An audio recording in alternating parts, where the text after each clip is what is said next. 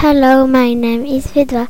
I'm nine years old. I'm in year four.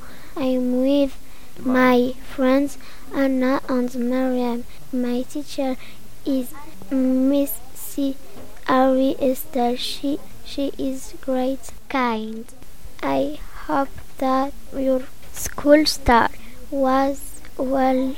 In any case, cause mine was great. Goodbye.